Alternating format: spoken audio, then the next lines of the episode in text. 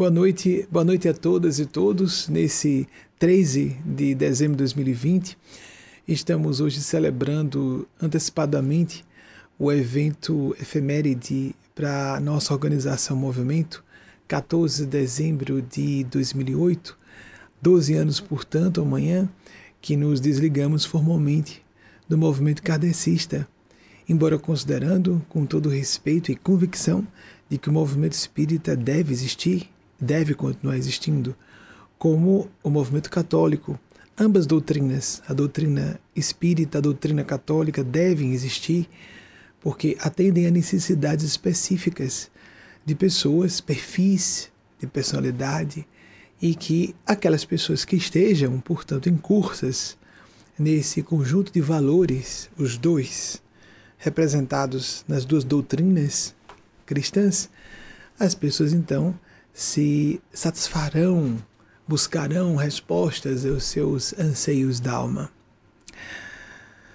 No dia 14 de dezembro de 2008, depois de um longo processo de meditação e reflexão, o espírito Eugênia Spásia solicitou-me trouxesse a público a nossa orientadora espiritual e algo que ela falou mais detidamente aqui mesmo, nos Estados Unidos, estávamos aqui em um circuito de conferências.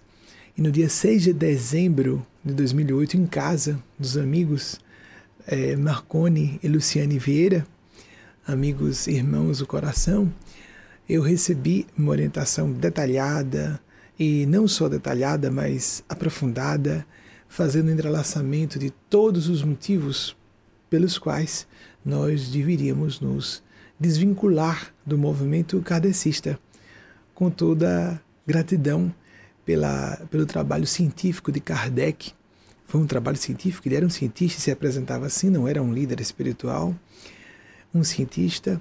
E, sobre a maneira, a literatura mediúnica de Chico Xavier, um presente para a humanidade, não só para espíritas, cadecistas. E com isso, nós trazemos uma reflexão diferenciada para todas e todos. Não importa se você é católico ou católica, como eu fui até os 17 anos, não importa se você. 16, perdão. Até os 16 anos. Não importa se você se sente agnóstico, agnóstica como fui entre os 16 e os 17. Também não vai interessar muito se você é kardecista, como fui entre os meus 17 e os meus 38 anos. E não interessa se você segue realmente a principiologia cristã, como nós seguimos, propondo conforme os nossos orientadores espirituais, a prática do Evangelho diariamente, a leitura dos Evangelhos, coração em prece todos os dias, não uma vez na semana, todos os dias, e com a aplicação desses postulados do Cristo Verbo da Verdade, ou se você se diz budista, taoísta, coisa alguma, não importa. Interessa a sua dignidade humana, a sua forma fraterna de se relacionar com seus irmãos e irmãs e humanidade. Ai do mundo pelos maus ou por causa das más religiosos, religiosas. Ai do mundo. Ai do mundo por conta de pessoas que depõem contra a sua fé, qualquer que seja a sua crença. Nós precisamos de espiritualidade e divindade. Está na própria tessitura da neurofisiologia humana. Nosso cérebro foi programado para as experiências devocionais, para a reverência. Não podemos abolir as religiões, nem as experiências e práticas espirituais. Há ateus e ateias que apenas pelos resultados pragmáticos da, por exemplo, prática da meditação e ou da oração, fazem esse exercício disciplinar. Então, atentemos-nos. Estamos numa era em que, às vezes, porque percebemos abusos cometidos nos meios religiosos, como usar em todos os ambientes humanos. Nós os colocamos contra a espiritualidade, contra Deus e contra a própria humanidade que carece de espiritualidade. Nenhuma forma de tirania foi mais genocida do que a do ateísmo formal, assim como aconteceu com Stalin e Mao Tse-tung. responsáveis pelas mortes de 20 milhões e de 80 a 100 milhões de seus patrícios, respectivamente. Então, não digamos que a religião é, o é a inimiga da humanidade. A opressão, a tirania, dentro ou fora das religiões, dentro ou fora da política, dentro ou fora das academias, dentro ou fora das ciências, isso é o mal da humanidade. Mas como fazemos nossas palestras de ordinário, isso é o nosso padrão, não preparamos é, nenhuma temática antes para que vocês possam nos provocar com os assuntos. E já uma equipe sempre preparada para selecionar as indagações ou provocações temáticas de vocês de conformidade com o interesse coletivo e também de acordo com os que possam vir a se tornar intemporais, porque deixamos aqui, em princípio, às vezes teremos alguma palestra do ar, em princípio, ficam aqui expostas para a posteridade. Nós vamos começar com as perguntas de vocês, as que nos chegarem ao vivo agora, eu vou ler junto com vocês. Primeira pergunta, por favor. Enzo Fernandes, para ti, Rio de Janeiro. Como lidar melhor com as dificuldades e nos manter no caminho para a realização de objetivos ainda distantes? Enzo, a primeira questão é nós é, compreendermos que existe a, o planejamento estratégico. É lógico, toda, todo ser humano, mesmo que não conceitue desse modo planejamento estratégico e se organizar, planificar sua vida, há pessoas muito desorganizadas que têm bastante dificuldade em estabelecer programática de atividades e metas a serem galgadas, etc, etc. É óbvio que precisamos disso os nossos lóbulos frontais, um dos últimos desdobramentos evolutivos de nossa estrutura neurofisiológica, os lóbulos frontais são responsáveis por um alargamento do horizonte temporal, nossa capacidade de antever o futuro e nos organizar, nos preparar para ele. Independentemente disso, de nós colocarmos certos objetivos, como você apresentou, parecem distantes, há diversos autores para ajudarem no, nesse sentido e falando com todas e todos que nos ouvem, porque esse assunto é universal. Como organizar tempo, como organizar em metas menores a serem atingidas antes, antes que cheguemos naquela que seja, por excelência, a nossa meta. O problema maior, entretanto, é nós vivenciarmos o presente Todas as correntes espirituais, e não só cristã, chamam atenção para o agora, o presente, o momento, porque, inclusive, a percepção espaço-temporal é limitada e constitui uma forma de organização conceitual do nosso cérebro, na verdade, uma organização cognitiva do nosso cérebro, de acordo com os nossos cinco sentidos, e um sexto, a paranormalidade, a mediunidade que já começa a nos retirar dessa plataforma que muitas vezes é uma cela que nos aprisiona dentro de uma situação específica, circunscrevendo-nos e nos restringindo a um ponto no espaço-tempo.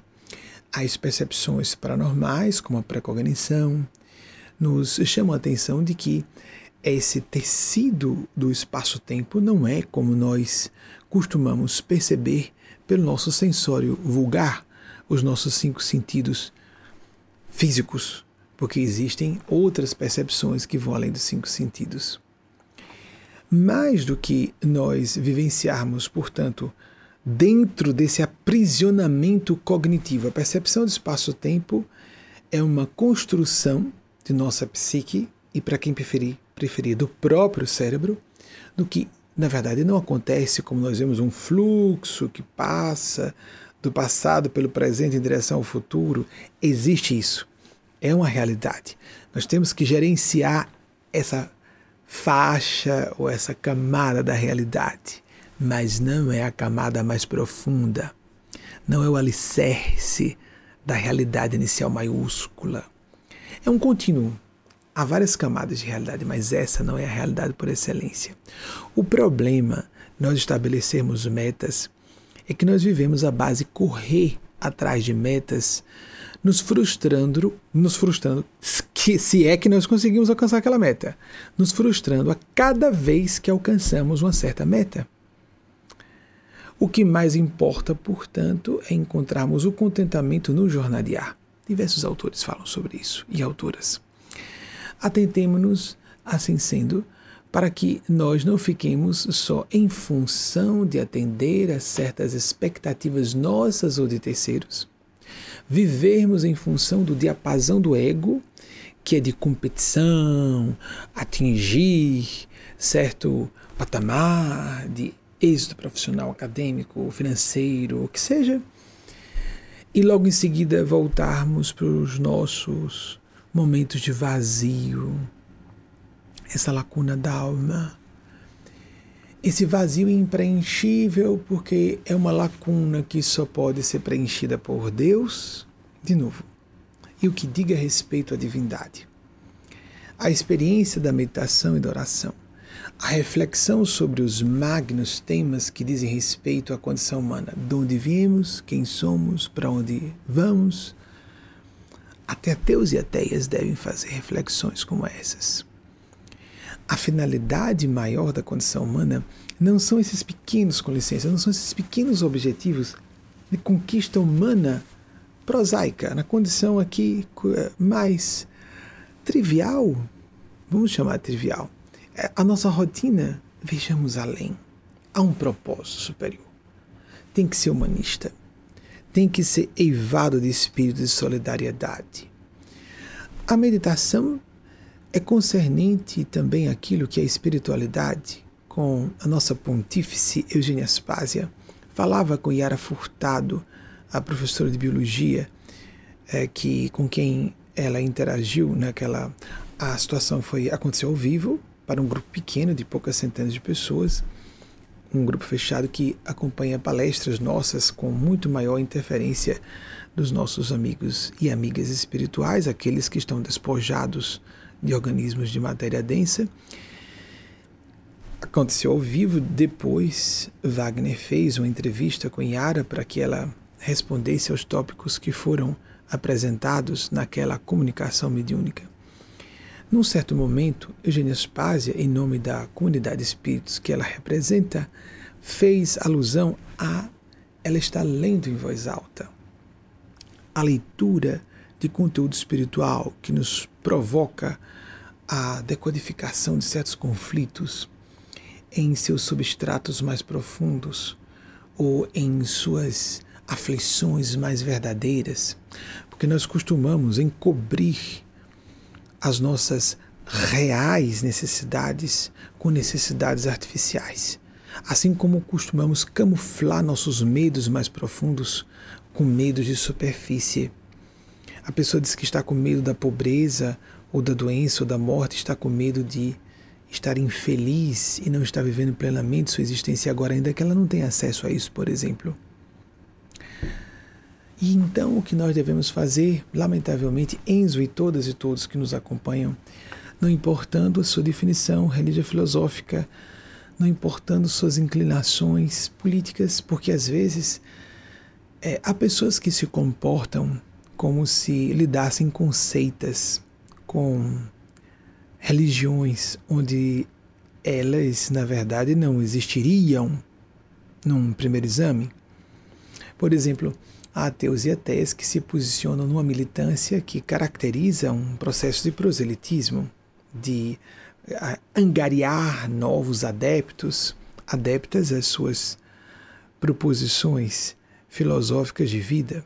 Nem todo ateu ou ateia faz isso. Há pessoas que veem no veganismo um comportamento fundamentalista, condenando o que ainda é uma, um assunto altamente controverso nos meios da medicina nutrológica, do nutricionismo, que é outra disciplina do conhecimento, não uma especialidade da medicina, mas o nutricionismo é uma ciência também da área de saúde. Existem médicos e médicas nutrólogos, nutrólogas há uma controvérsia muito séria. Existem substâncias que simplesmente não são encontradas, nem mesmo com suplementos vitamínicos, fora do universo de proteína de origem animal. E há pessoas que estão se expondo a riscos graves, inclusive submetendo seus filhos e suas filhas a não desenvolverem de modo apropriado o seu cérebro, porque nós estamos há milhares de anos condicionados ao consumo de carne, carne ou de proteína animal, pelo menos. Porque existem os vegetarianos que não são veganos. E existem aqueles que radicalizam a ponto de fugirem de qualquer fonte animal de proteína. E há pessoas que se comportam de maneira irracional. Nós temos que respeitar que a pessoa queira fazer um experimento consigo mesma. Não há consenso na comunidade científica sobre esse assunto. E a pessoa está expondo sua própria saúde física, não só a sua saúde, mas de entes queridos, num experimento que não foi comprovado ainda como sendo justo. E por que acontece isso? Porque as pessoas não estão vivendo espiritualidade. Transformam, às vezes, partidos políticos, paixões, às vezes, é, paixões menos sérias, mais frívolas, mais fúteis, como a idolatria por uma certa figura célebre. Observemos o que certa vez Paul McCartney disse sobre os Beatles, que quando eles subiam a público, eles se sentiam um monstro de quatro cabeças. Todo mundo já deve ter visto em algum momento vídeos documentais dos Beatles se manifestando em seu trabalho muito melódicos, grandes artistas sobre a maneira Paul McCartney, John Lennon e George Harrison, que eram compositores, e no início só Paul McCartney e John Lennon, muito melódicos, revolucionários em vários sentidos, indiscutivelmente. Mas aquela histeria coletiva, na época que estávamos os preâmbulos da revolução sexual, visivelmente as moças estavam tentando romper, principalmente meninas, não é, adolescentes, romper as castrações sexuais de séculos sucessivos de obscurantismo religioso e aquela histeria, o desespero de tentarem viver uma relação íntima com o ídolo, terem ilusão de terem essa relação íntima. Vejam, antropólogos e sociólogos, antropólogas e sociólogas falam com clareza muito tempo sobre isso que as pessoas na nossa cultura de mídia de massa, mesmo antes da era da internet, das redes sociais, Acabei de falar, as mega estrelas como aconteceram no século XX nunca mais vão existir. Nós não temos noção, quando hoje vemos grandes estrelas do século XXI, nada se compara ao que foram as estrelas dos anos do século XX, porque os veículos de comunicação de massa estavam, eram poucos e tinham acesso à multidão inteira. Então não há, não há como, por uma questão é simples, objetiva. Não há essa pulverização da atenção na era das redes sociais.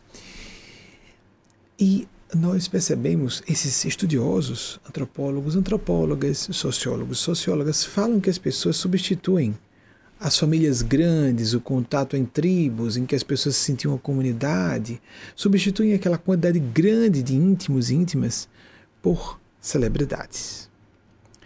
E o que acontece é que nem as celebridades estão felizes, atormentadas por desfrutarem daquela atenção e daquele destaque especiais, muito menos as pessoas que lhe são seguidoras, no sentido de fãs idólatras. E nós vivemos um outro distúrbio hoje. Nós percebemos que na era do narcisismo e da busca do estrelato nas redes sociais, as pessoas estão todas buscando gado, massa de manobra na condição de seus fãs. É grosseiro dizer isso? Talvez seja uma maneira rude de exprimir o que está por trás de certos movimentos da indústria da atenção. Observemos que há celebridades que alcunham de modo bastante pouco polido os seus seguidores e seguidoras. Vocês observam que há uma celebridade internacional que chama seus fãs de pequenos monstros, monstrinhos e monstrinhas. Isso está certo? Não estou falando da pessoa, estou falando do que está por trás disso. Uma brasileira chama seus fãs de cornos. Está certo? Sendo ela mulher, inclusive, depondo contra a categoria dela. Então, imediatamente, quando nós atacamos as pessoas, estamos entrando em eco com sua baixa autoestima estamos manipulando, explorando a baixa autoestima das pessoas. Radicalismo meu dizer isso? Ou estamos apenas. Não estou falando das pessoas, elas estão acertando no gosto popular. Estão acertando. Lamentavelmente, não é? Não, é só uma brincadeira. Aquele amigo da festa que alfineta todo mundo, o rapaz que apresenta sua namorada, o amigo de infância, e o amigo de infância começa a dizer uma, um conjunto enorme de impropriedades sobre o rapaz para a moça que ele está começando a ser apresentado agora. Ele é, é um rapaz divertido, bem-humorado. Bem-humorado? Nós podemos ser criativos no humor. Ele poderia fazer elogios ao rapaz à base de bom humor, causar riso e admiração na moça inveja, disputa, mesquinharia, maldade disfarçadas. Nós precisamos de ir além desse ramerrão, desse tatibitate, dessa uh, hediondez nos aspectos diabólicos da condição humana. E não vivemos à base de parasitismo e de vampirismo e de manipulação de outras pessoas, e quando uma celebridade significa que toda pessoa que se expõe, eu estou exposto publicamente. Todas, não como grande celebridade, quer dizer, estou exposto publicamente desde mal saído da adolescência. Aos 19 anos lancei meu primeiro artigo na imprensa. Desde 23 anos fiquei na TV e não saí do ar. Então, estou acostumado a isso. Quando é que, expostos publicamente, nós estaremos cumprindo um papel? Cumprindo um papel. Assim desempenhando uma função. Não vivendo uma performance, mas cumprindo, prestando um serviço. Que utilidade eu posso prestar ao bem comum através do meu trabalho? E como alguém que é admirador ou admiradora do outrem pode estar se beneficiando? Quando coloca aquela pessoa que está prestando um serviço público, quando não só se beneficia, aproveita construtivamente, do que aquela pessoa esteja oferecendo, ainda que seja entretenimento, música de qualidade, produções cinematográficas, o que seja. Não só aproveita, desfruta daquele serviço, mas pode ser motivado ou motivada em sua coragem, em sua motivação para atingir metas, objetivos, não para ir para o estrelado também. Essa ideia de todo mundo estar no centro das atenções é delirante. As pessoas tiram suas selfies e estão angustiadas em seguida. Vidas Editadas, diversos autores e autoras têm falado sobre isso. Amigas, amigos, posso falar de cátedra porque, como descobri que era pré-cognitivo com mais segurança antes de perceber que era médio ostensivo, embora tivesse experiências desde a primeira infância, mas como não eram contínuas, julgava que não era médio ostensivo, e era. Por não serem contínuas, eu não fico vendo e ouvindo os espíritos a todo tempo. Há casos raríssimos de pessoas assim. Chico Xavier é uma delas, vendo e ouvindo o tempo inteiro os espíritos. Isso é um sinal de que ele tinha uma estrutura psicológica e moral, uma estrutura excepcional nessas duas esferas, a psicológica e a moral espiritual. A precognição que foi mais forte para mim me deu o aviso, ainda na adolescência, de que ia ser uma pessoa, uma figura pública. E mal comecei a perceber isso como uma memória de trás para frente, não como um projeto de vida, eu comecei a visualizar que minha casa seria como é do Brasil, porque agora estou morando indeterminadamente aqui nos Estados Unidos, mas isolado numa casa. Eu queria ver, estar numa casa sozinho, como é minha casa, que é numa região bem periférica de Aracaju, a nossa casa no Brasil, bem periférica, quase rural, muralhas em toda o todo o perímetro da, da residência, todo o perímetro do terreno, vegetação em torno, janelas fechadas com cortinas. Eu visualizei algo muito semelhante. Eu estava visualizando, quando soube por precognição que ia ser uma figura pública, esconder-me, ter minha privacidade. Eu não conheci uma única pessoa que até hoje tivesse dito que sabia, na verdade, desejava celebridade. Normalmente a pessoa que é né, alegórico, multidão, ou os, os jornalistas atrás de mim. Isso era pavoroso para mim, pelo meu perfil. Nunca tive problema com as câmeras, lidar com multidão, vejo como sala de aula grande, não é problema. mas não é o meu momento melhor. Comigo mesmo e com os meus amigos mais íntimos e na experiência mediúnica de contato com os nossos maiores, as nossas maiores, do domínio sublime de consciência. Temos que ter vidas menos, de menos superfície e mais essencialidade. Senão os nossos objetivos vão ser ilusórios, perigosos e o percurso até lá será sofrido. Às vezes até nos exaltamos, nos enganamos, nos empolgamos, aquele frisson da vitória, e vamos seguindo frustração em pós-frustração, sem alcançar aquele desiderato da felicidade. Queremos viver à base de um barato de excitação, como se nós vivêssemos sempre dopados, dopadas. É esse o nosso caminho. Tenho certeza que ninguém quer isso. Próxima pergunta, por favor. Ivana Vieira de Fortaleza, Ceará. Poderia nos falar sobre como lidar com a falta de gentileza no meio familiar, no trabalho, na sala de aula, de pessoas que não são caras?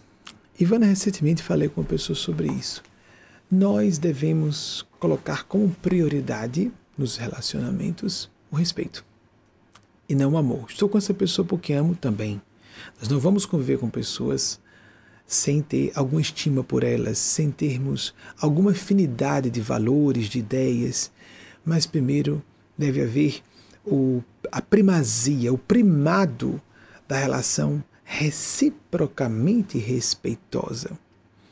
As pessoas tendem a agir com os seus mais próximos, as pessoas mais íntimas, como se elas fossem conquistas feitas. E nós vemos filhos adultos que se afastam de seus pais e suas mães, biológicos, biológicas ou adotivos, adotivas. Nós vemos irmãos que se tornam inimigos, às vezes, de tal modo que se hostilizam depois que ficam adultos, adultas. Isso não é incomum. Porque as pessoas partem do pressuposto de que, porque estão próximas, elas podem se distratar Há então alguém mais distante parece ideal. E de fato existe a família por eleição, os nossos amigos e amigas, as pessoas com quem estamos porque nós gostamos dessas pessoas. Nosso Senhor Jesus disse que aquele que abandonasse mãe, irmãos irmãs, propriedades, em nome dele, de um ideal, de um princípio, receberia cem vezes mais nessa vida, na outra vida eterna, mas com conflitos. Ele chamou lá os evangelhos nos evangelhos, os, evangel os evangelistas de com perseguições, com conflitos. Mas existe outro aspecto. Primeiro, os amigos são a família de eleição.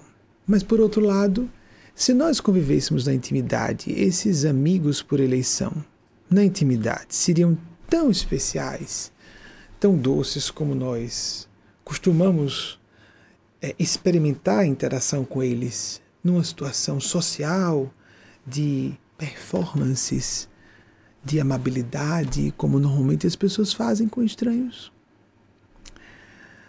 Citei há pouco Chico Xavier André Luiz. Certo momento, André Luiz, por Chico Xavier, disse que nós deveríamos tratar um pouco mais com gentileza os íntimos e com uma distância fraterna as pessoas que nos estão distantes, com sinceridade as pessoas distantes. Com palavras aproximadas. Procuremos verificar, sem dúvida alguma, o quanto nós podemos não só demonstrar respeito, qual o problema de pedirmos por favor para alguém agradecer quando nos presta um favor? Se nós vivemos à base de socos e pontapés com as pessoas mais importantes em nossas vidas, vamos imaginar filhos e filhas bebês.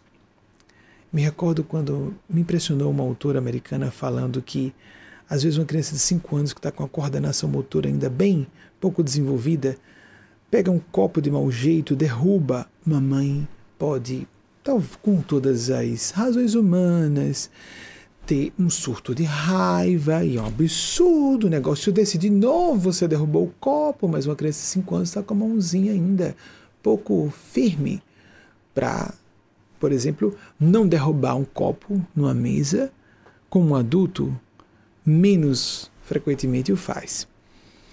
Mas se uma visita derruba um copo e a própria visita toma um susto, uma visita adulta, né? Ou me perdoe, a gente diz de modo nenhum, a gente só falta pedir que derrube o resto das coisas da mesa, não é? Derrube a prataria toda, puxe a, puxe a, a toalha, despedace tudo e a gente vai agradecer. Quer, quer destruir mais alguma coisa na casa?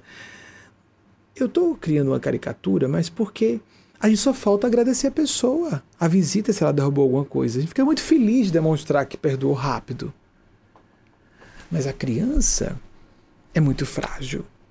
A criança está facilmente marcável pelas nossas atitudes intempestivas. A criança pode ser viciada, ser maltratada e perceber que amor é aquilo. E às vezes ela vai ter muita dificuldade depois de resolver isso. E as que resolvem são vistas como muito duras e cruéis, se afastam de pais que as abusaram na infância, etc. Será? Será ou são as mais lúcidas? É muito comum eu me recordo de uma psiquiatra que abandonou a psiquiatria porque disse que estava cansada de tratar as pessoas mais sãs de suas respectivas famílias. As ovelhas negras, vamos chamar de tenebrosas, não negras, que é ovelha negra, que é ruim, mas tem uma coisa curiosa sobre essa expressão da ovelha negra, é que as ovelhas negras costumam ser, como falou um autor norte-americano, depositário da loucura familiar.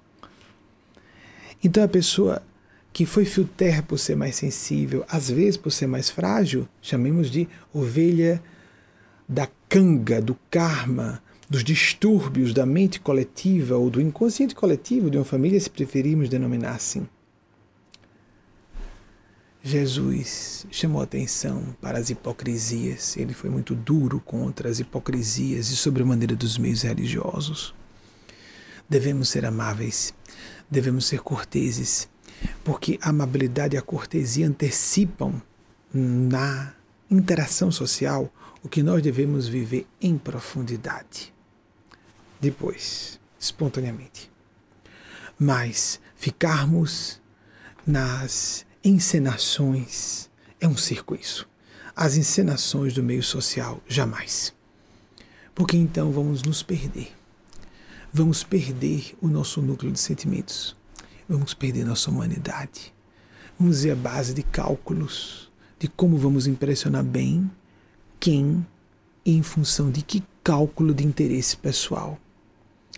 E a gente está cansado disso.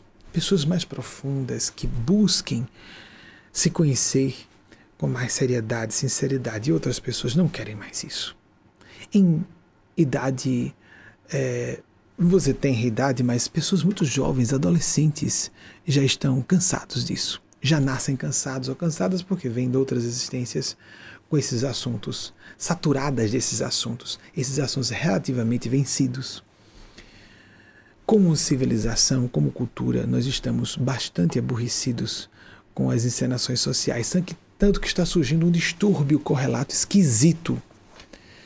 Uma pessoa vai a público assume crimes e nós aplaudimos e elegemos para cargos públicos importantes. Essa pessoa é muito sincera, muito honesta. Por quê? Porque ela está se mostrando antidemocrática, racista, misógina, LGBTfóbica. Isso mesmo, parabéns, essa pessoa é mais honesta. Assumir crimes, assumir inclinação ao crime é sinal de uma pessoa ser mais honesta? Existe crime confesso. As pessoas estão confusas, mas quem se confunde? Quem tem a mesma tendência. Quem é misógino, quem é LGBTfóbico, quem é racista, quem é classista, elitista, que tem horror a pessoas ditas inferiores. Não existe isso. Todos somos vítima, vítimas de preconceitos, todas somos vítimas de discriminação, e todos ou todas, aqui ou ali, desfrutamos de alguma ordem de privilégio, mas todas e todos definitivamente somos seres humanos. E aí nós vivemos a época em que pessoas estabanadas, mas não só estróinas, quase psicopatas, se não claramente sociopatas, desfrutam de maior é, eco na alma popular, porque elas estão reverberando a mesquinharia e a maldade coletivas. Isso não é ser uma pessoa mais honesta. Isso é ser apenas uma pessoa transparente em sua sujeira interior. essa ideia de ser mais inteligente é uma pessoa que então está criando cálculos e uh, uma forma engenhosa de ludibriar melhor as pessoas para alcançar seus objetivos. Toda pessoa inteligente necessariamente está fazendo isso? Não, não, não. Inteligência, vamos distinguir claramente caráter. Há pessoas estúpidas, ignorantes, à base de querer manipular, enganar e dominar outras pessoas. A gente percebe isso, é, é ridículo, mas existe. E nós vemos. Há pessoas inteligentes que são mais tentadas a fazer isso. Lógica, tem mais recursos em suas mãos. Mas para fazer isso, nós temos que ter ausência de consciência, ausência de coração. E essa questão de coração e consciência não é algo que existe sim ou não, não é binário, não é, não é linguagem matemática. É psicológica, espiritual e subjetiva. Existem graus de consciência, graus de compaixão. E de acordo com isso, nós vamos criar combinações interessantes em cada pessoa o quanto a pessoa é inteligente, tem coração, tem caráter para dizer: eu não vou usar isso contra as pessoas. Eu não vou enganar as pessoas porque posso enganar, não vou usar as pessoas porque posso usar.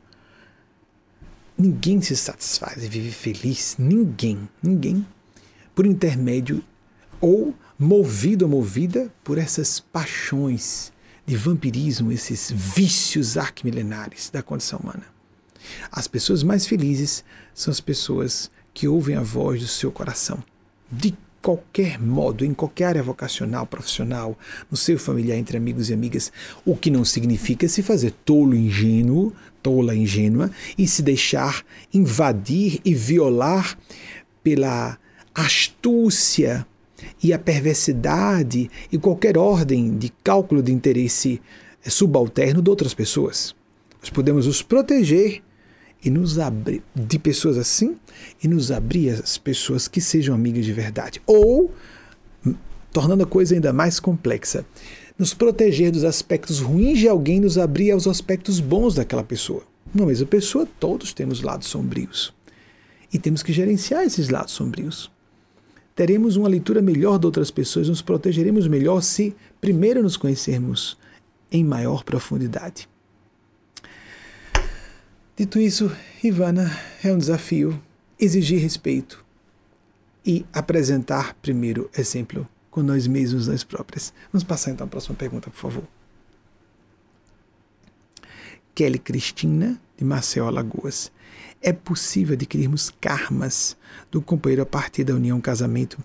Kelly, literalmente, assimilar karma, eu vi um autor uma vez dizer que as mulheres absorvem o karma dos maridos, dos companheiros, por meio da ejaculação. Nossa, bizarro. Às vezes falas assim, supersticiosas, do misticismo barato, depois contra a espiritualidade e toda a ordem de conhecimento e vivência místicas que são muito sérias e é a área mais complexa, mais difícil e mais atrevida que nós podemos vivenciar. Né? Então vamos colocar assim, perdoem os pleonasmos. Nós não absorvemos literalmente o karma de alguém, mas se nós nos comprometemos com a pessoa, pelo tempo em que estivermos comprometidos ou comprometidas, e pelo quanto nós formos cúmplices na medida em que estivermos estimulando certa conduta numa pessoa que está associada a certas linhas de causa e efeito kármicas, como os trazemos do sânscrito, do hinduísmo, nós estaremos participando do karma. Então, aqui, voltando ao que nós falamos há pouco. Aplaudir o engraçado da festa que está zombando de uma pessoa porque a pessoa não está podendo se defender, nós estamos participando do karma desse engraçadinho da festa. Nós queremos silenciar, mas aí você o chato da festa ou a, a cafona certinha da festa. Não, você está sendo certinho, você está sorrindo para não estragar a brincadeira perversa de alguém que está zombando daquela pessoa, porque tem inveja daquela pessoa, ou porque simplesmente está se divertindo com a cara de alguém. O sadismo que se manifesta das pequenas às grandes coisas. Não pensemos só que psicopatas violentos apresentem sadismo, que inclusive um psicopata, desculpem, aqui é, o ambiente é seco. Não nos esqueçamos é, embora algumas pessoas confundam que sadismo e psicopatia são coisas diferentes. Há sádicos gente fina, há corruptos que se ajudam reciprocamente. E às vezes, por simpatia pessoal, eu já vi pessoas assim. E há psicopatas super amáveis na vida social. Não, partes psicopatas são assim. Porque eles sabem que convém. Se eles demonstrarem como são, eles não vão obter os benefícios que buscam. Elas não vão ter os benefícios que colocam como seu objetivo de vida. Então, lamentavelmente, podemos sim ser cúmplices dos problemas de outras pessoas e arcar com as consequências junto com elas. Próxima pergunta, por favor. Estou mais rápido, não é? Nós, eu com eles e elas. Paulo Gilberto, Santa Maria, Rio Grande do Sul. Poderia comentar sobre o atual momento do planeta, desencarnes por Covid-19, dramas familiares e esperança? Sim, Paulo. É, é uma pena como o Espírito Roberto Daniel recentemente eu creio que há uns dois ou três anos, desculpem falar isso recentemente, porque trabalho com os espíritos sistematicamente desde o final dos anos 1980, 88, eu comecei a trabalhar não tão de forma tão contínua como faço desde que lancei o programa de TV, mas em 94, mas entre 88 e, 2000, e 1994 foi intensificando essa periodicidade, a seriedade do comprometimento com os espíritos. Então, há dois, três anos aproximadamente, o espírito Robert Daniel disse que existe, de forma irônica, é bem o perfil dele, bastante inteligente e irônico, ele disse: existe uma teoria em voga nos meios científicos de que o ser humano seria um animal racional. Nós temos visto muito isso nessa época da pandemia, não é? Centros de pesquisa sérios, comunicando seus pareceres grandes sumidades na área de epidemiologia, de virologia, de infectologia, dando pareceres bem fundamentados a respeito do assunto, através de veículos de imprensa sérios e as pessoas ainda assim discutindo o assunto. Elas usam um aparelho celular, elas usam, vivem num universo cercado de benesses, da era tecnológica científica, mas elas não conseguem processar aquilo que lhes contraria as expectativas e comodidades pessoais. São irracionais. E nós temos visto muito isso. Lamentavelmente, essa irracionalidade chegando a presidências da República e a governos federais, não sei se aqui nos Estados Unidos, talvez no Brasil, não sei. Karmas gravíssimos que essas pessoas assumem grandes dívidas, quer acreditem ou não, diante do governo espiritual da Terra, e só vão até onde forem autorizados.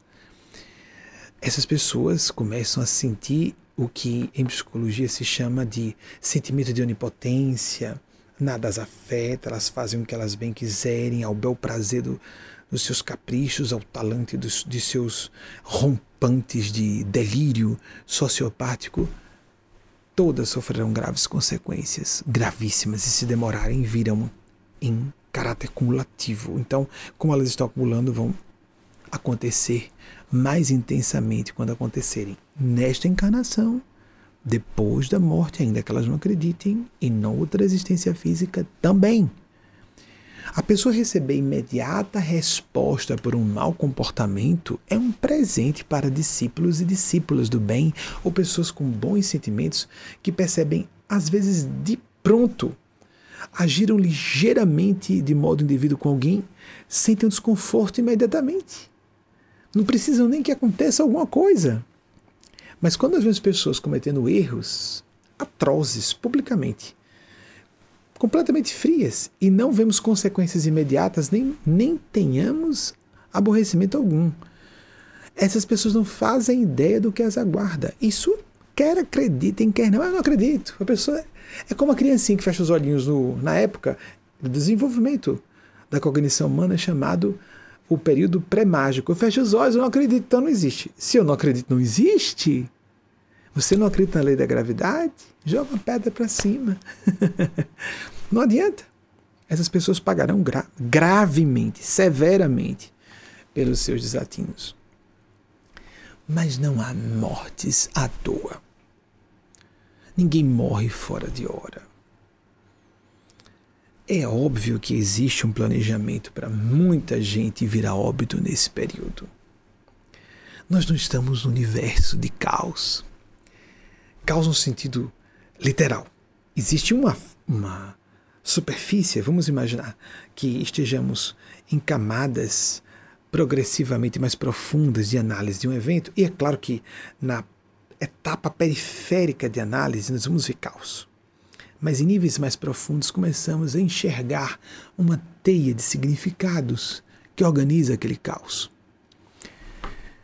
Até mesmo a evolução das espécies chama-nos chama a atenção para isso. Não sei se é isso que eles querem que eu fale, eu vou prosseguir. Não sei se vamos desdobrar para isso ou não. Não acontece nenhum desencarne fora de hora. Seria muito pior. O que aconteceu que nós não tivemos uma queda em dominó das bolsas de valores ainda? Estamos tendo um acréscimo de internações e de óbitos no Brasil, nos Estados Unidos. Nessa semana, tivemos num único dia mais de 3 mil óbitos, num único dia, o equivalente à quantidade de pessoas que faleceu no atentado às duas torres gêmeas do World Trade Center, num único dia. E o New York Times avisou, segundo especialistas, o pior ainda está por vir. Mais de 100 mil pessoas em CTIs ou UTIs, unidades de tratamento intensivo, somente aqui. Felizmente, as, os movimentos de vacinação em massa estão começando. Mas esse é apenas um problema entre muitos que a humanidade está faceando. Mas vamos, a, vamos aliviar, já que falamos de carros, não é? E que, afinal de contas, os mais fortes são os que sobrevivem, e muitos adolescentes se sentem imunes e inacessíveis, e lá vai o sentimento de onipotência. Eu sou muito jovem, eu sou muito forte. Uma amiga médica trabalhando em UTIs falou essa semana que estava angustiada por ver crianças e bebês, bebês menos de 4 anos, com sequelas por causa da Covid. Sequelas, o termo significa isso, uma consequência irreversível da infecção. Não morrem, mas estarão com sequelas, portanto, consequências lesivas, lesões para o resto de suas existências físicas, desde a babyhood, como se fala nos Estados Unidos, menos de 4 anos. Eu não preciso não usar máscara, não. Vamos iniciar um trabalho novo, isso é estupidez. Não respeitar a ciência é estupidez. Vou repetir de novo. Não respeitar a ciência é estupidez. Larga o celular, não escova os dentes. Não use tela nenhuma, dispositivo eletrônico nenhum. Isso as pessoas não querem. Mas ouvir as, os grandes organismos e comunidades científicas inteiras, unanimemente falando com a comunidade de infectologia e de epidemiologia, as maiores sumidades falando a mesma coisa, apenas algumas sendo mais pessimistas. Foram as mais otimistas que acertaram que no final desse ano nós teríamos as primeiras vacinas. Aconteceu. Mas essas eram, essas eram as mais otimistas. Propunham o máximo possível de isolamento. Não tem nada a ver espiritualidade com nós desrespeitarmos a ciência e a racionalidade. A espiritualidade deve incluir a racionalidade, não negar. A verdadeira espiritualidade recebe da ciência ferramentas e fontes de informações que são incorporadas a uma mundividência mais ampla. Negar a racionalidade, negar a ciência é obscurantismo religioso é dogmatismo, é fanatismo. E há pessoas que estão negando informações sem estarem baseadas em qualquer postura extremista religiosa. Capricho puro, eu não pego, eu não posso, eu sou forte, eu aguento. e delírios do gênero. Quando eu tive acesso a, lá na adolescência ao a Darwin, eu fiquei um, um pouco incomodado porque eu havia lido, obviamente depois eu percebi que estava equivocado, sobre, sobre um colega mais jovem que ele, o. Meu Deus, será que vou lembrar? O, sim, são três nomes. É Alfred Russell, Russell Wallace, Vocês podem produzir, por favor, nos bastidores uma.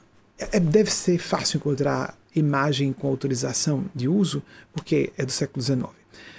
Alfred Russell Wallace viveu entre, é, se me recordo, foi bem longevo, 1823, 1913. Ele era colega de Darwin, digo, uh, eram biólogos naturalistas, né, que, aqueles que estudavam a ciência, a biologia não era o que, não, o que é hoje, as ciências não eram o que são hoje. E ele enviou material para o seu colega. Eu fiquei muito incomodado quando li sobre isso pela primeira vez na adolescência, porque eu achei que Darwin foi à frente e não foi. Ele agiu de forma decente, Darwin. A questão é que, e eu pensei, poxa, mas é, Alfred Russell é que deveria ter sido o grande acadêmico estudado e não Darwin, etc, etc. Porque eu não gostava da ideia da seleção natural, porque não explica muita coisa que aconteceu na evolução filogenética, que é um fato. Pela análise paleontológica, nós temos estudo, nos estudos dos fósseis, percebemos as linhas de desenvolvimento, mas com saltos estranhos. Vejam o que disse Alfred Russell Wallace. Já já deve ter algum. Pode jogar aqui vivaguinho quando tiver o material enviado pela nossa equipe magética que produz as imagens, os banners são produzidos por essa equipe. Então, eles estão acompanhando e às vezes pesquisam e produzem para a gente. Às vezes o próprio Vaguinho, mas eu peço sempre que ele não faça isso porque ele está sozinho aqui nos bastidores nessa época de quarentena. Ele disse que não dava para aceitar que houvesse um salto de inteligência entre nós seres humanos e os nossos primos primatas é, de tal maneira como nós percebemos, apenas pela seleção natural. Na tese de Alfred Russell, nós teríamos tido uma intervenção de um espírito criativo ou um espírito criador em três momentos na história da evolução ou da, da existência do nosso planeta, é melhor colocar assim. No momento em que a vida ou o material orgânico surgiu apartando-se da matéria inorgânica, quando surgiu, quando surgiram os primeiros rudimentos de consciência, vamos chamar de rudimentos de consciência no reino animal, com toda a sua complexidade instintual, e quando surgiu o ser humano. Alguém vai dizer: o que aconteceu é que ele mandou o material dele para Darwin, que já estava 20 anos trabalhando naquilo, e ele correu para publicar, primeiro apresentaram juntos, isso já é sabido. Ele, Darwin não foi antiético. Eu fiquei chateado na época, quando eu li que a visão de Wallace era melhor do que a de Darwin, na minha opinião. Alguém vai dizer, ah, pois é, ficou com a visão de uma origem espiritual para um assunto que a ciência explica, a ciência descreve. A ciência não explica. Atenção, a função da ciência é descrever fatos não explicar finalidades, muito menos causas profundas. Estou exagerando? Vou dar só um exemplo. Vamos ver se eu consigo lembrar. Dezembro de 2004, um grupo de pesquisadores e pesquisadoras publicou, pesquisadores e pesquisadoras aqui da, da Universidade de Chicago, do eh, Howard Hughes Medical Institute, eles publicaram um artigo, olhem só, esse pessoal não publica isso no meio científico à toa. Publicaram resultados de uma pesquisa em que eles percebiam claramente que há 50 mil anos aproximadamente o cérebro humano sofreu um tal salto, uma modificação tão rápida, tão significativa em tão curto espaço de tempo que eles denominaram isso de olha o cuidado do meio científico evento especial e chamaram esse evento especial de The Big, Brain, the Big Bang of the Brain, ou seja, o Big Bang do cérebro. Ninguém sabe. A, a ciência descreve. Eles não fizeram nada além de descrever. Aconteceu isso. Como? Assim, pá. Acidente genético. Amigas e amigos, tem coisas muito mais simples. Por exemplo, como é que a gente ficou nu, de pelos? Não é? Vocês sabem quanto tempo a ciência fala, a paleantropologia, esses 50 mil anos? Autores falam de 30, de 40, de 50, mas tirando essa pesquisa e essa publicação isolada, o Homo sapiens existe há dezenas de milhares de anos. E nós somos peladinhos assim, sem pelos no corpo como os animais. Nem pelo, nem pena, nem nada, não é? Qual seria o ganho evolutivo de termos perdido pelos como perdemos? Nós ficamos muito mais expostos a intempéries, a todas as vicissitudes, vicissitudes do reino animal na, no seio da natureza, pelados. Pel, só isso, não ter pelos. Lembre que pelados é nus, sem pelos. Há muitos mistérios. A linguagem humana. Como o cérebro montou isso? A base de acidente de, de transmissão de DNA. Vocês entendem que isso é conto, parece conto da carochinha. Querer acreditar. É uma crença. É uma crença. Não é razoável aceitar que surgiu o sistema. Como começou? Com grunhidos. Aí os grunhidos estimularam a região cerebral e só aquela pessoa saiu transmitindo para todo mundo. Tem uma forçação de barra nesse negócio. Então Darwin, que era 14 anos mais velho, aí vamos ver se eu lembro. É, Darwin, Charles Darwin viveu entre, ou Darwin, viveu entre 1809 e 1882 era 14 anos, portanto, mais velho que Alfred, Alfred Russell é, Wallace. Mas teve uma visão. O que, qual foi a minha tolice na época? Ah, mas se ele tivesse publicado sem falar com Davi, adolescente, eu achei isso. Teria ganho a celebridade que mereceria e a respeitabilidade que devia ser acreditada a ele. Estava enganado. Se Darwin viesse a publicar depois, ele teria desfrutado do mesmo prestígio que desfruta até hoje. Porque as pessoas preferem. Pronto, Alfred Russel Wallace. 1823, que bom, tá certinho, 1903, é que está o grande gênio do plano sublime que trabalhou na ciência, Alfred Russel Wallace. Se vem Darwin também apresentem, por favor. E é, as pessoas querem uma explicaçãozinha uh, mais aqui terra-terra. Não existe Deus, não existe espiritualidade, isso é coisa de obscurantismo religioso. E aí, se eu não entendo com a minha cabecinha, com o cérebrozinho de 1,2 kg 200 gramas, não existe. isso é com da carochinha, isso é conversa mole para boi dormir, como se fala no Brasil. Não dá, não dá. A pessoa tem que mediocrizar sua inteligência para aceitar de tantos fenômenos complexos. Mão prêncio, que surgiu primeiro? Mão prêncio, o cérebro que o, eh, faz, que ó, coordena a mão prêncio. O que caracteriza a humanidade, né? O andar éctil. Mão prêncio. Fala. Nu. Nus. Não temos pelos. Os nossos antepassados, por milênios, precisaram usar é, peles de animais para se protegerem, porque estavam nus na selva. Sem a proteção que os animais têm.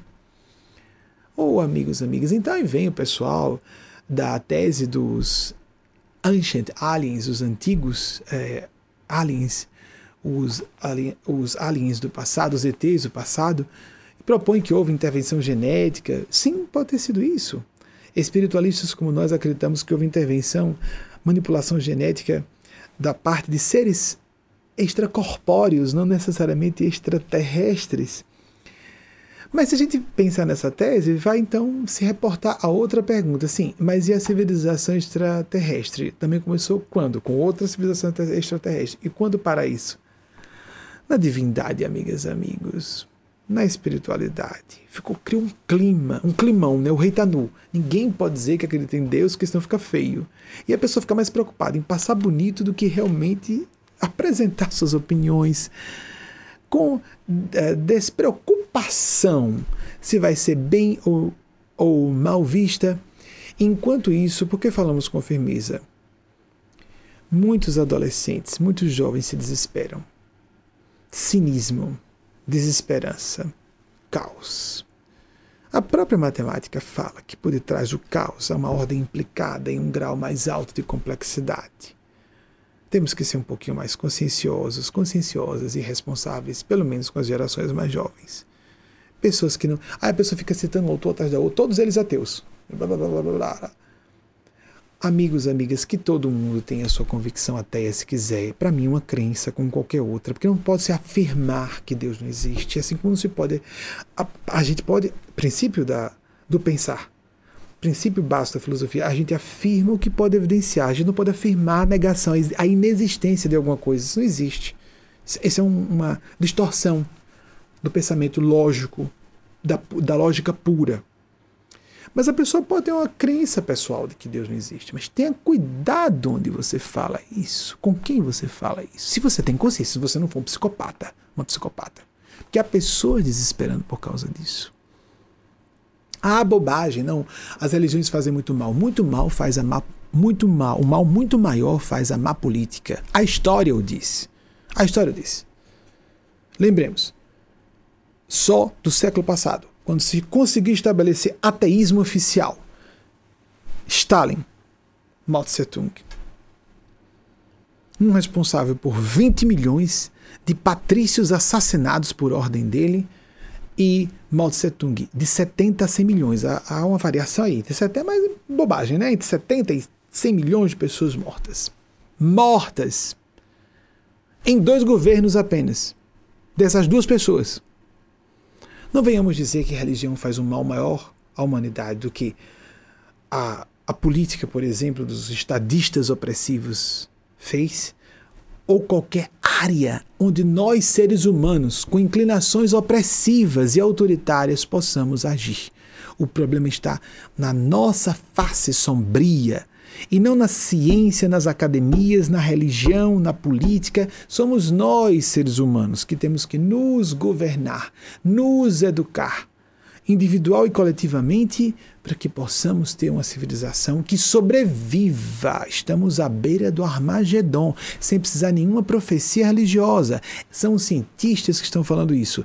No campo do ambientalismo, no campo da análise de tendências da política internacional, com a proliferação das armas bélico-nucleares, com o desenvolvimento o fortalecimento do universo microorgânico, com cada vez microorganismos mais potentes, mais inacessíveis ao que nossa ciência farmacológica e todas as ciências médicas possam fazer. Estamos sob vários pontos de vista e os desequilíbrios econômicos nem comentemos. Milhares de crianças morrendo de fome, ou por consequência de fome, todos os dias mais de um bilhão de pessoas que vão dormir com fome todos os dias. Que vergonha, que falta de consciência de nossa parte.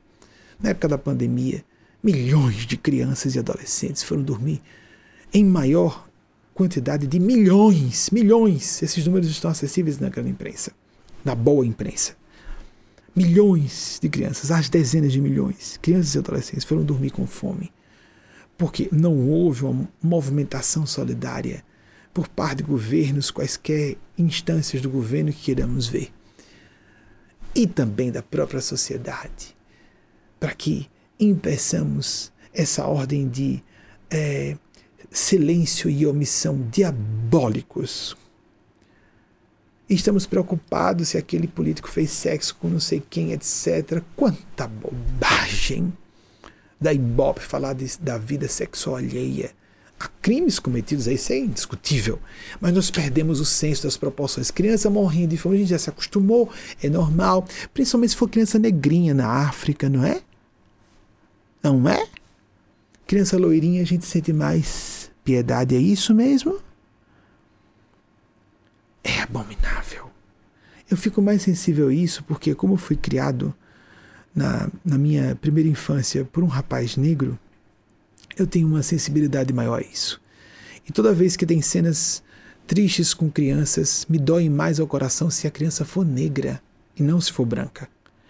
Mas eu, eu vejo com horror as pessoas terem mais pena de criança branca. E as criancinhas negras são maltratadas por serem negras ou mestiças, ou apenas de pele escura, pode ser uma índia, que seja, pele escura só por terem pele escura. Isso é abominável. Pessoas que são tratadas como inferiores ou como cidadãs de segunda classe apenas por serem mulheres. Assim tratadas como inferiores por outras mulheres também, não só por homens. Pessoas que são tratadas como abominação por serem LGBTs. Diante de Deus, até, é dito isso a elas. Posso dizer porque vivi isso na infância. Já sabia que era homossexual desde os meus seis anos. Que abominação a gente ser tratado no seio da família, da religião, da sociedade, na mídia, na televisão, como monstros. Deus não cria monstros, muito menos crianças por orientação sexual. Quem vai escolher isso? Não fale sua vida íntima, que é assunto seu. Não se fala isso para crianças ouvirem. Não se diz que ela está condenada a um fogo eterno do inferno. Isso é uma abominação. Há pessoas, por exemplo, da minha geração, que por isso abominaram a religião espiritual. Então, eu falo de cátedra em defesa da espiritualidade da religião. Existem maus religiosos, más religiosas, e religiões com doutrinas satânicas em nome de Jesus, porque eles estão combatendo, algumas doutrinas religiosas estão dizendo-se cristãs, estão fazendo exatamente o contrário do que Jesus fez. O que, que eu sugiro a vocês? O que Martinho Lutero propôs. Leiamos os evangelhos. Jesus disse que prostitutas e publicanos entraram no reino de Deus antes que os seus discípulos ou pessoas que o ouviam. Jesus estava sempre em defesa das minorias. Jesus estava sempre propondo perdão. Jesus estava sempre, sempre propondo autenticidade acima de qualquer ordem de hipocrisia. Fraternidade sempre.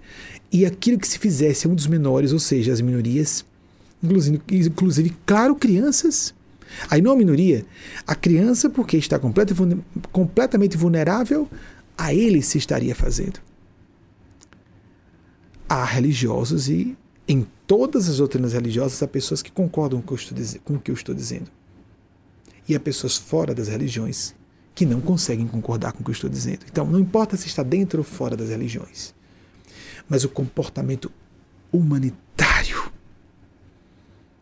Não precisa ser cristão ou cristã, ser religioso ou religiosa, mas sendo ou não cristão ou cristã, religioso ou religiosa, temos que ser solidários, fraternos, distintos na nossa conduta com nossos irmãos e irmãs em humanidade. Nós é, vamos. Ah, sim, Charles Darwin, 1809, 1882. As datas estão certinhas. A gente pode se atrapalhar, né? Graças a Deus a gente pode é, checar imediatamente. Eu vou abrir para mais uma última pergunta e encerrar com essa última pergunta. Isso. É, Paulo Gilberto estava ainda consultando os bons espíritos. Para quem quiser acreditar, para mim é uma questão de saber ou não saber que eles existam. Vângela Costa, Santarém, Pará. Como faço para agradecer de forma satisfatória a espiritualidade a respeito das bênçãos, graças recebidas pelos sentimentos, primeiramente, Vângela? O mais sinceramente você puder viver em oração esse agradecimento e nas atitudes os americanos têm uma expressão de pague de volta e pague adiante, não é? Então, passe adiante. Transfira, transborde as bênçãos e graças que você recebe para outras pessoas. Serviço fraterno. Jesus pediu que fizéssemos isso. Fizéssemos isso. Ah, mas eu só tenho dois peixes e cinco pães, como aquele garotinho. Era uma criança ou um adolescente? Jesus rendeu graças e alimentou cinco mil homens, sem contar mulheres e crianças naquela multidão, porque na época, eu não sei se é porque mulheres e crianças não têm bocas, mas eles contaram a multidão só pelos homens. Nós às vezes cometemos esses erros, não é? Até hoje, erros monstruosos. São aberrações no sentido do respeito ao ser humano. Vamos então agora fazer uma prece de encerramento. Eu não volto mais aqui diante das câmeras, vou só fazer uma prece junto com vocês para aproveitar essa força mística de estarmos em tempo real, conversando com a espiritualidade amiga, invocando socorro. Não importa se você vai chamar de Espírito Santo, se você é evangélica ou evangélico ou não, se é católico ou católica, se você é kardecista, se você é budista, se você é um agnóstico, agnóstica, ateu, ateia. Pronto, vamos fazer uma meditação, não tem importância não. Vamos ativar regiões do cérebro relacionadas a isso. O fenômeno existe. Demos o nome que quisermos. Nós achamos que existe uma figura crística materna como a Jesus. Há pessoas que não aceitam isso, o que eu acho que estão depondo contra a feminilidade. Deus não pode ser só pai. Jesus falou Deus pai porque já foi um escândalo na época chamar de pai, porque ele era o senhor dos exércitos. Já foi um escândalo ele chamar de pai. Lembram disso? Ele disse que Deus é pai. como assim? Que absurdo! Mas ele falou Pai Nosso. Eles acharam um escândalo na época. Mas se Jesus voltasse hoje, é lógico que ele diria pai e mãe, ou mãe, mais do que pai, pouco importa. Deus é o absoluto. Se nós não podemos dizer que uma figura crística pode ser materna, nós então estamos negando a feminilidade, a dignidade da feminilidade em todos os outros âmbitos, desde a natureza, que tem uma função integrativa semelhante à feminilidade, a feminilidade no nível humano, a feminilidade no nível divino. Bem, não precisa. Anjos de guarda, guias espirituais, dê o nome que você quiser. Ninguém vai ser salvo por pertencer a essa ou aquela religião. Ah, traidora, abandonou nossa doutrina cristã dessa uh, feição uh, pentecostal. A outra pessoa foi tida como traidora porque saiu da igreja católica. Outra pessoa. Então Jesus foi traidor porque saiu da igreja judaica? Os condenadores e as pessoas que crucificaram Jesus estavam baseadas nos textos da Bíblia, no Antigo Testamento. Tenhamos muito cuidado com isso. Ainda tem gente achando que. Aí eu fui várias vezes acusado. Enlouqueceu, saiu da igreja católica. Enlouqueceu, saiu do meio espírita. E blá, blá, blá, blá, blá. Isso é muito primário. Isso é diabólico, isso é perigoso. Lembremos que esse erro foi dos inimigos de nosso Senhor Jesus. A ateu não presta, não. Ateus que são anticlericais estão contra as opressões. Nós sugerimos apenas que a pessoa não faça militância ateísta. Cuidemos e não nos fazermos semelhantes àqueles que foram os inimigos de Jesus, os fariseus, os doutores da lei, aqueles que seguiam ao pé da letra os textos que hoje compõem a Bíblia. As mesmas condenações que se fazem a minorias estão nos mesmos textos que aquele pessoal que matou Jesus, que foi responsável pelo processo de sentenciamento e depois execução de morte. Jesus. Os mesmos textos, com exceção das epístolas de Paulo, que não é Jesus. Paulo foi um grande apóstolo, que não conheceu pessoalmente Jesus. Sem dúvida, um grande homem inspirado uma das grandes figuras da história cristã, mas que falou para o primeiro século do cristianismo primordial. E há pessoas que põem palavras de Paulo acima das palavras de Jesus. Eu não ponho. Eu sou cristão, não paulino. Então, pessoas que vão condenar mulheres, LGBTs, usam passagens de Paulo, usam passagens de Levítico, etc. Antigo Testamento. Antigo Testamento ou Atos dos Apóstolos em diante, as epístolas, mas em Jesus não há uma condenação a mulheres, LGBTs, negros, negras. Nada. Nada. Ao contrário. Uma fala dura do início ao fim de Jesus contra as hipocrisias religiosas e contra o elitismo de religiosos e religiosas, que na época não eram só religiosos e religiosas, eram uma classe política também, era uma classe acadêmica também. Ciência, legislação, poder público, tudo estava geminado numa coisa só, era uma sociedade teocrática. Jesus foi contra isso. Quem está na vida pública tem que estar a serviço de que é vida pública, tem que estar a serviço da multidão. Então, não interessa em que religião estejamos, ou se não tivermos em religião, fique em paz. Você em casa, mas eu ouvi. Meu pai ou minha mãe é uma pessoa decente e me ama muito e diz que eu vou para o inferno por causa disso. Seu pai, sua mãe. Vou dizer aqui, é humano, é humana. Mas aquele religioso, uma pessoa tão reta e diz que está na Bíblia, está na Bíblia. Os trechos da Bíblia que foram utilizados para matar Jesus. Por você confiar muito numa pessoa, amar muito a pessoa, não se segue que ela esteja certa sobre você, ou queira seu bem, que ela esteja dizendo algo que seja para o seu bem. Siga sua consciência. Mas atenção tem gente que ouve e diz que está ouvindo a consciência, mas na verdade está ouvindo capricho ferido, ego ferido, conveniência de grupo, responder a expectativas, corresponder a expectativas moralistas da família ou de um certo agrupamento religioso. Você está disposto, disposto ou não a fazer o que Jesus disse? Quem quiser ser meu seguidor, meu discípulo, minha discípula, Tome sua cruz e me siga. Eis a questão. Qual é a sua cruz? Aguentar um casamento? Casamentos têm que ser aguentados? Ou aguentar o opróbrio de gente hipócrita e falsa que não tem nada a ver com sua vida íntima, porque só você sabe como é seu casamento? O divórcio foi defendido, por exemplo, por Kardec. Há kardecistas que não aceitam o divórcio, mas Kardec colocou no livro mais religioso de todos os livros que ele publicou, o Evangelho segundo o Espiritismo. Siga seu coração. O que é carregar sua cruz? Estar no mesmo emprego ou enfrentar a vicissitude da incerteza? Carregar sua cruz é suportar uma reunião de família cheia de encenações, alfinetadas e picuinhas, ou enfrentar ser visto como a pessoa desertora da família e ficar com seus amigos de eleição, como disse Jesus. Repito, quem abandonar pai, mãe, fazenda sem meu nome receberá cem vezes nessa vida e na outra vida eterna. Um rapaz disse que ia seguir Jesus, mas iria enterrar o pai primeiro.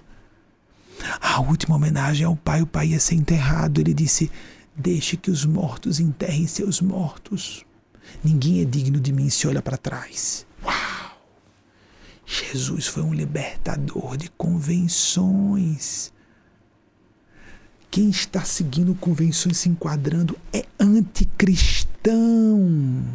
Quem se coloca contra minorias é anticristã, anticristão. Leiam os evangelhos, leiamos os evangelhos. Só os quatro evangelhos canônicos são suficientes.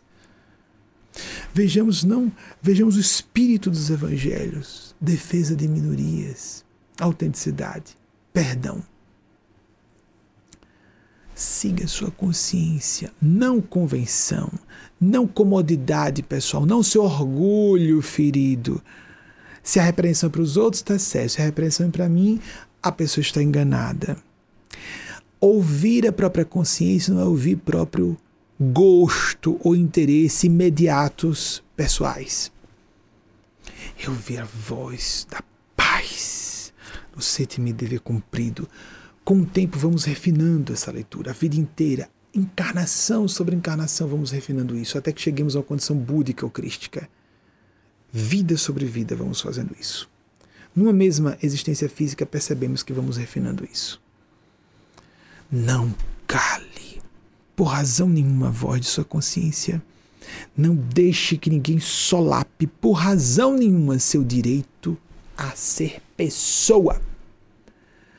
Pele escura, você é baixa, você é mulher, você nasceu pobre, você tem menos inteligência que a média.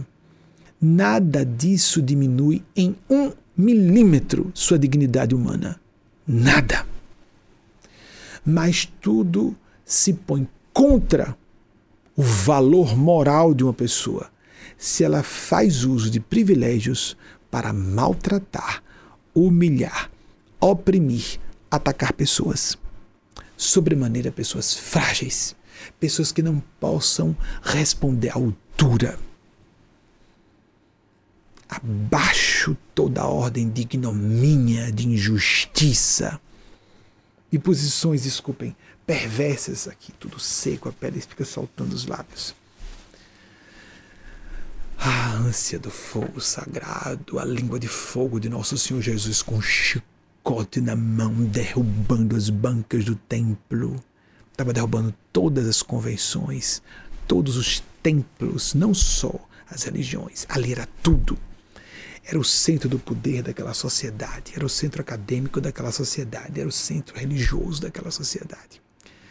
Jesus veio contra o comércio dos interesses pessoais. Não se permita oprimir por vozes quaisquer que sejam, que digam: Eu estou mais autorizado a falar para você, porque estou baseado na Bíblia, não poderia.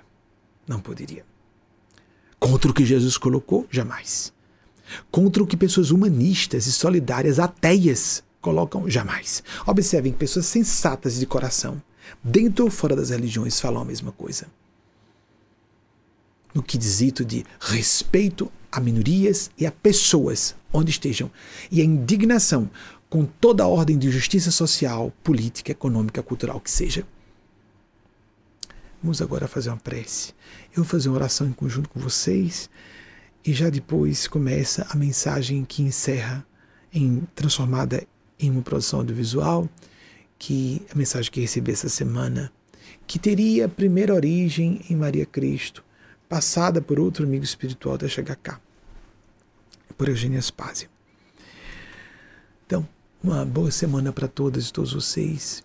Transformemos aquilo em que acreditamos, aquilo com que concordamos aqui, em prática. Sobre a maneira, enfaticamente sugiro sempre: tenha um momento de meditação, de oração. Há várias práticas válidas. Use as suas próprias ferramentas. Aquilo que funcionar melhor para você, mas todos os dias. Nós temos tempo para tudo e não para nos conectar com o fluxo de influência divinal, esse oceano subjacente de consciência, como falam pensadores da física quântica. Nós não queremos ativar completamente os nossos cérebros, vamos desprezar setores importantes da nossa neurofisiologia.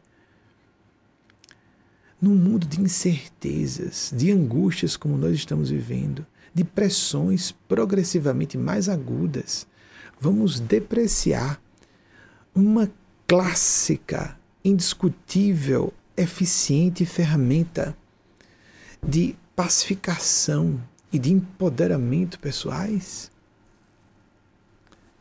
Faça isso, pesquise a respeito do assunto, você vai ver como isso é verdadeiro, a seu próprio benefício para você ter maior proficiência até na sua vida profissional, acadêmica, nos seus relacionamentos, para que você agudize as suas percepções e essa pessoa não é uma boa escolha para casamento, aquela carreira não é o melhor para mim.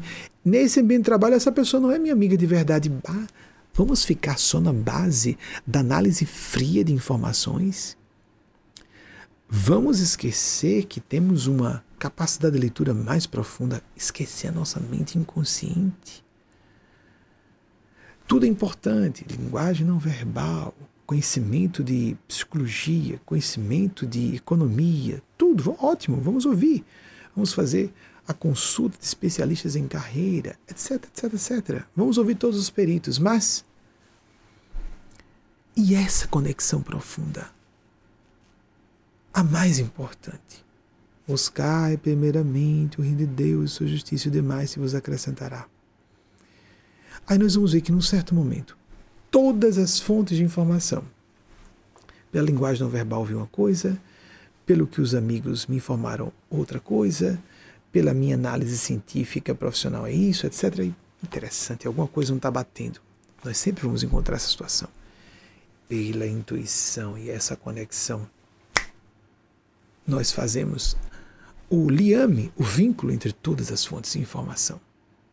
Não vamos desperdiçar isso. Inclusive para próprio sentimento de felicidade, paz.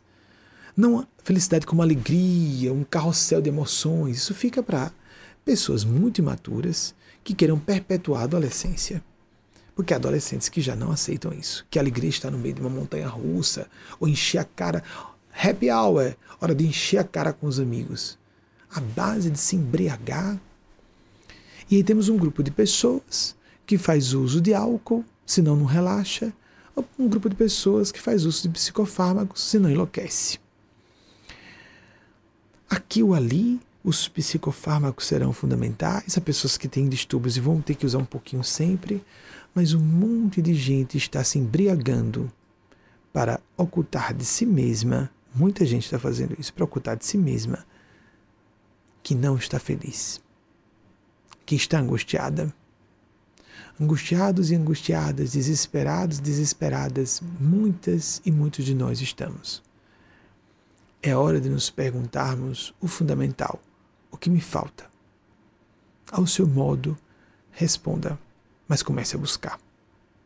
Ninguém vai lhe dar essa resposta de como você vai preencher essa lacuna, mas garanto a você, tem a ver com espiritualidade com Deus. Sim, você pode seguir um grupo, além dessa prática pessoal, nós temos aqui, uma, como Jesus disse, um dia o Pai será adorado em espírito e verdade, sem, sem templo de pedra. Essa é uma das formas de interpretarmos. À distância, você em casa, escolhe nos acompanhar em tempo real e tem o seu momento semanal de culto e busca da espiritualidade. É uma ferramenta importante. Mas antes dessa ferramenta que deve se utilizar uma vez na semana, como nós fazemos aqui, uma vez na semana, se não é aqui, onde você se sinta bem, onde você se encontre. É você quem tem que saber. Mas antes disso, você sozinho, você sozinha, na câmara secreta do seu coração, não precisa dizer a ninguém se você não quiser. Mas não deprecie isso. Não menoscabe um alerta como esse, porque um dia, nessa vida ou depois dessa vida, você vai dizer: Meu Deus, porque eu não ouvi aquele careca de óculos. Ele me falou. E se você começar a pesquisar, você vai ver que é uma voz unânime entre pessoas sensatas que conheçam o assunto, que levem a sério o assunto. Eu comecei a estudar esse assunto na adolescência. Tenho mais de 30 anos, 35 anos que eu estudo o assunto. Leia outras pessoas. Pesquise. Pesquise de tal modo que você começa a distinguir. Esse aqui é meio pilantrão, aquela ali é meio matusquela. Como em todo ambiente. Como em todo ambiente. Mas você vai perceber o que Aldous Huxley chamou de filosofia perene. Um fio, um elo de conexão e um denominador comum entre todas as grandes tradições espirituais e as perspectivas atuais de espiritualidade.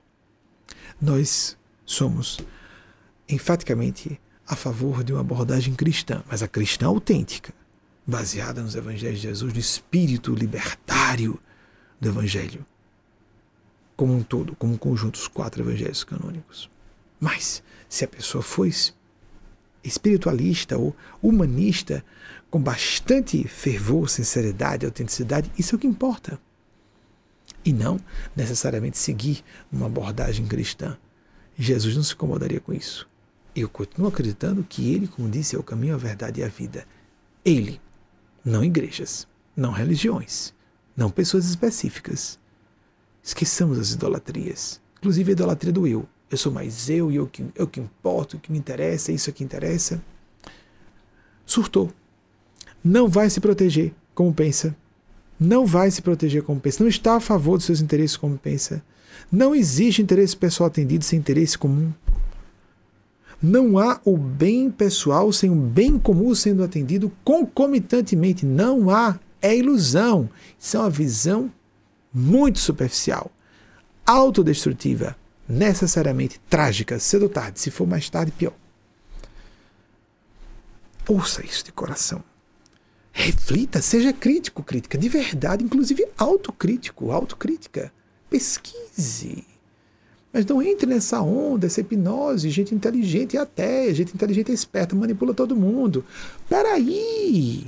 Que pregação é essa? É uma nova seita. Filme bom é filme cínico, tudo, tudo, tudo acaba mal, arrepende Hollywood não presta. Então é, vamos só uma, um término final e trágico de tudo. Agora só tem eco na alma popular o que é trágico, cínico, perverso. É isso que é inteligência? Me desculpem, isso me parece muito estúpido e psicopático. Psicopatia não tem nada a ver com inteligência.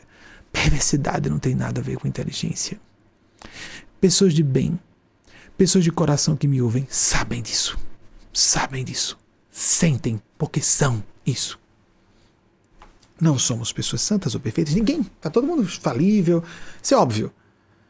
Mas uma coisa é dizermos-nos falíveis, outra coisa é festejarmos a perversidade, a malevolência, o desespero e o cinismo.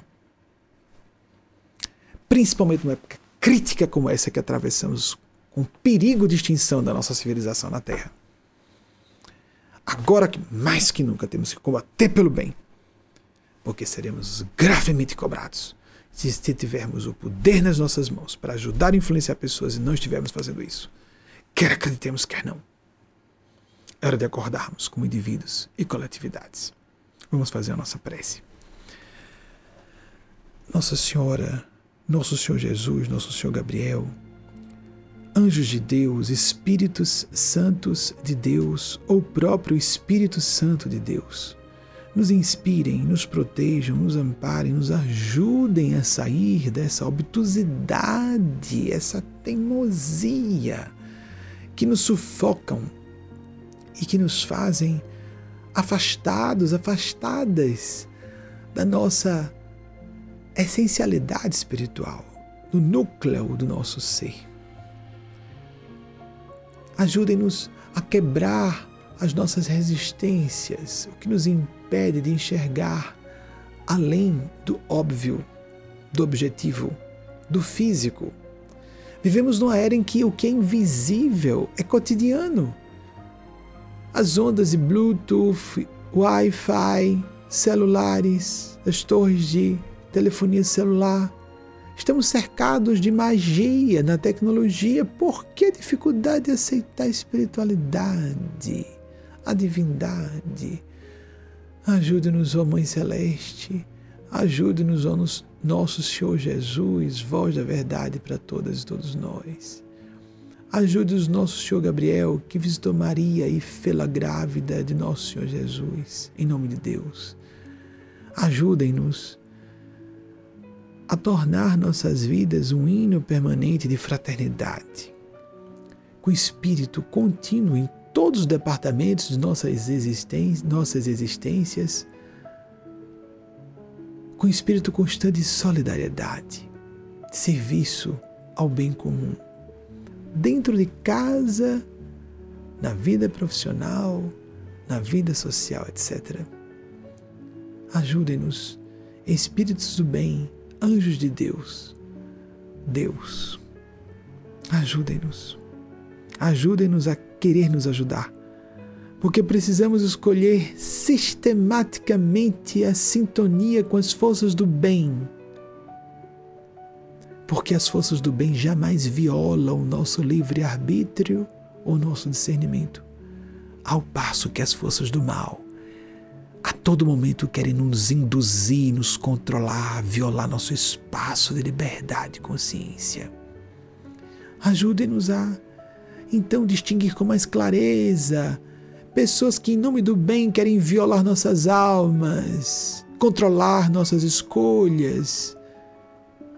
Ajudem-nos a exercitar lucidez, trazer esse exercício da escolha para todos os dias como falar, o que falar, com quem interagir, para que interagir, quais as finalidades, quais os propósitos. Tem que ser benevolentes, porque se não escolhemos o bem, já estamos manietados pelo mal.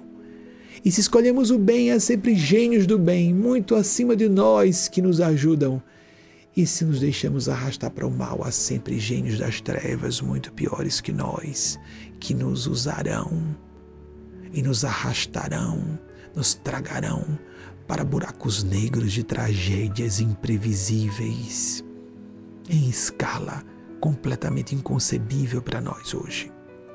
Escolhamos o bem, escolhamos a bondade, escolhamos a lucidez. Ajudem-nos hoje e sempre. Assim seja.